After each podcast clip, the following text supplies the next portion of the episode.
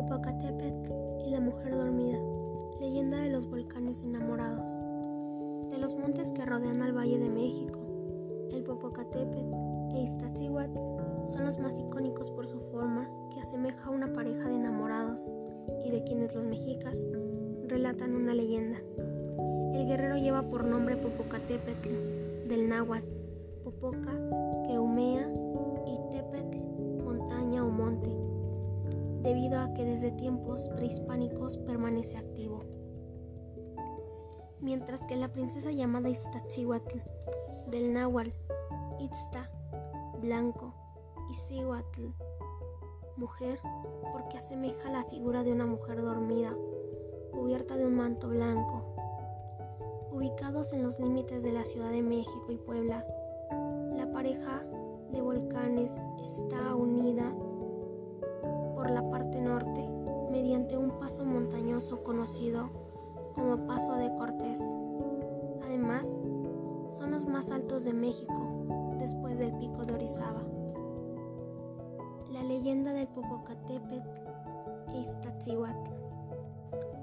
Hace ya miles de años, cuando el imperio mexica estaba en su esplendor y dominaba el Valle de México, como práctica común sometían a los pueblos vecinos requiriéndoles un tributo obligatorio.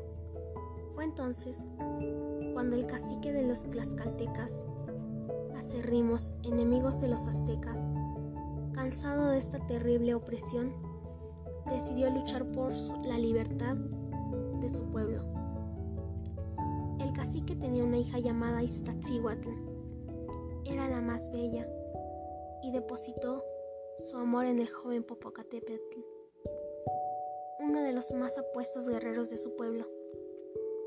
Dice la leyenda que el emperador veía con agrado el matrimonio de su hija con aquel joven guerrero. Cuando Iztaccíhuatl y Popocatépetl iban a celebrar su boda, los ejércitos enemigos decidieron atacar. El emperador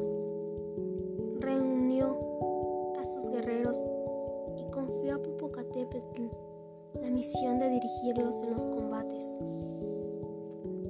Ambos se profesaban un inmenso amor, por lo que antes de partir a la guerra, Popocatépetl pidió al cacique la mano de la princesa Iztaccíhuatl. El padre accedió gustoso y prometió recibirlo con una gran celebración para darle la mano de su hija si regresaba victorioso de la batalla. El valiente guerrero aceptó. Se preparó para partir y guardó en su corazón la promesa de que la princesa lo esperaría para consumar su amor. Al poco tiempo, un rival de amores de Popocatépetl, celoso del amor que ambos se profesaban, le dijo a la princesa Iztaccíhuatl que su amado había muerto durante el combate. La princesa lloró amargamente Dejó de comer y cayó en un sueño profundo sin que nadie pudiera despertarla. Tiempo después, Popocatépetl regresó victorioso a su pueblo, con la esperanza de ver a su amada. A su llegada, recibió la terrible noticia sobre el fallecimiento de la princesa Iztaccíhuatl. Entristecido con la noticia, vagó por las calles durante varios días y noches que decidió hacer algo para honrar su amor y que el recuerdo de la princesa permaneciera en la memoria de los pueblos.